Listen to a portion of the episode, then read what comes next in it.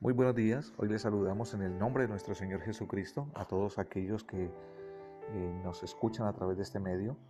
Hoy empezando semana, el día lunes 13 de abril, eh, damos gracias a Dios porque tenemos vida. Ayer celebramos resurrección y hoy quiero compartirle una palabra del libro de Efesios capítulo 2 que dice así.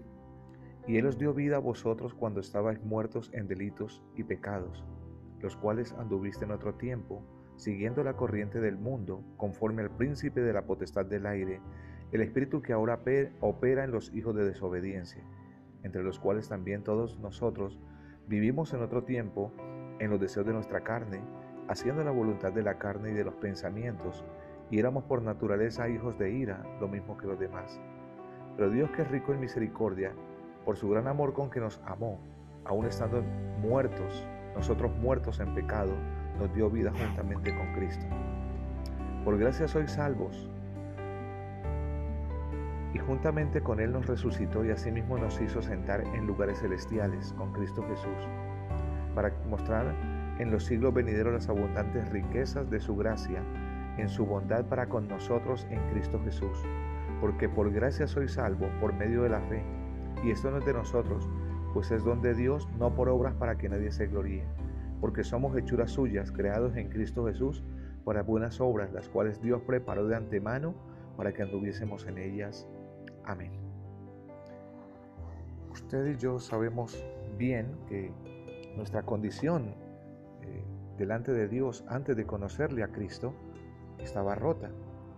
Y la palabra dice que Jesús por eso vino y pagó el precio y yendo a la cruz y soportó el dolor, soportó la muerte y se levantó en victoria para que tú y yo que estábamos muertos en delitos y pecados tuviéramos herencia al, aceptarlo a Él como Señor y Salvador. Todos nosotros nos hemos equivocado de muchas formas, pero no nos podemos quedar simplemente contemplando nuestros errores y no haciendo nada. Tenemos que tomar decisiones. Y la palabra me dice que nuestra condición delante de Dios, antes de Cristo, antes de conocerle a Cristo como Señor y Salvador, estábamos muertos en delitos y pecados. Pero el Padre envió a su Hijo Jesucristo para reconciliarnos. Y la palabra dice que nosotros somos salvos por gracia. ¿sí? Y, y la gracia es un tiempo extendido de Dios para que tú y yo le conozcamos.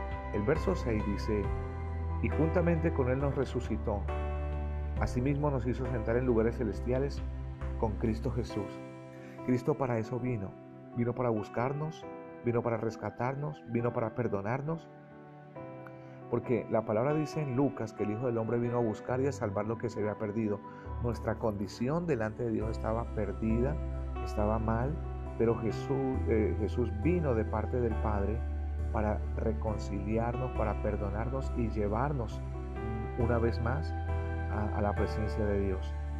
Y dice que Él nos resucitó. Claro, Jesús murió y resucitó. Y al resucitar, cuando le aceptamos a Él también dice que nos hizo sentar con Cristo en lugares celestiales. Esa es nuestra esperanza. La razón de ser del Evangelio no es para llenarte de religión, no es para llenarte de doctrina y decir quién o quién es salvo y quién no es salvo. No, el Evangelio no es eso. El Evangelio es para enseñarte el camino, no es para juzgar a otros, no es para condenar a otros, es para decirte que tú tienes esperanza, que puedes venir a Cristo y que Él te da la libertad, no solamente de conocerle, sino de permanecer en Él, para que un día cuando partamos a su presencia estemos listos para vivir al lado de Él. Hay dos lugares en vida donde queremos estar. Nosotros somos eternos, con Cristo tenemos eternidad para salvación y sin Cristo tenemos eternidad para condenación. Tú eliges dónde quieres ir. Tú eliges si quieres permanecer en Cristo para vida eterna con Él o quieres estar alejado de Cristo para condenación eterna sin Él. Así que la palabra dice en el verso 7, para mostrar, Cristo lo hizo para mostrar en los siglos venideros las abundantes riquezas de su gracia en su bondad para con nosotros en Cristo Jesús. Sabe, Dios extendió su gracia y nos mostró su misericordia para estos tiempos. La palabra dice, por gracia somos salvos por medio de la fe y esto no es de nosotros, pues es donde Dios, no por obras para que nadie se gloríe. Saben, ninguna de nuestras obras puede llevarnos a Dios.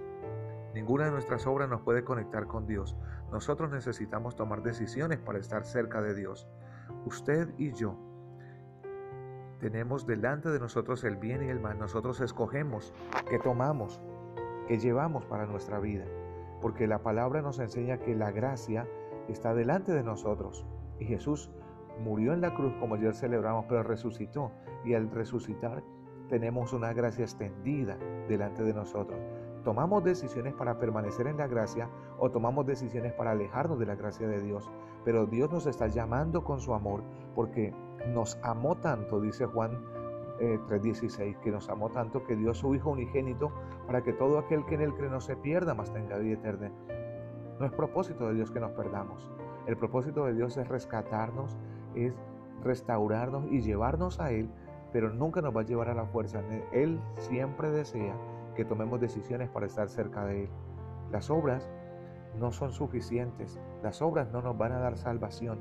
Tenemos que hacer obras porque es parte del propósito de Dios, es parte del llamado de Dios, pero las obras no son suficientes para salvación. Necesitamos a Jesús morando en nuestro corazón para que Él se convierta en el Señor y el Salvador de nuestras vidas y así de esa manera podamos tener esa reconciliación con Dios. Y por último, el verso 10 dice, porque somos hechuras suyas creados en Cristo Jesús para buenas obras, las cuales Dios preparó de antemano para que anduviésemos en ellas. Saben, Dios nos creó con buenos propósitos. Dios nos creó para hacer buenas obras. Dios no nos creó para corrompernos ni para destruirnos. Dios no nos creó para estar alejados de Él. Pero nosotros tomamos decisiones. Nuestras decisiones nos llevan o nos alejan de Dios.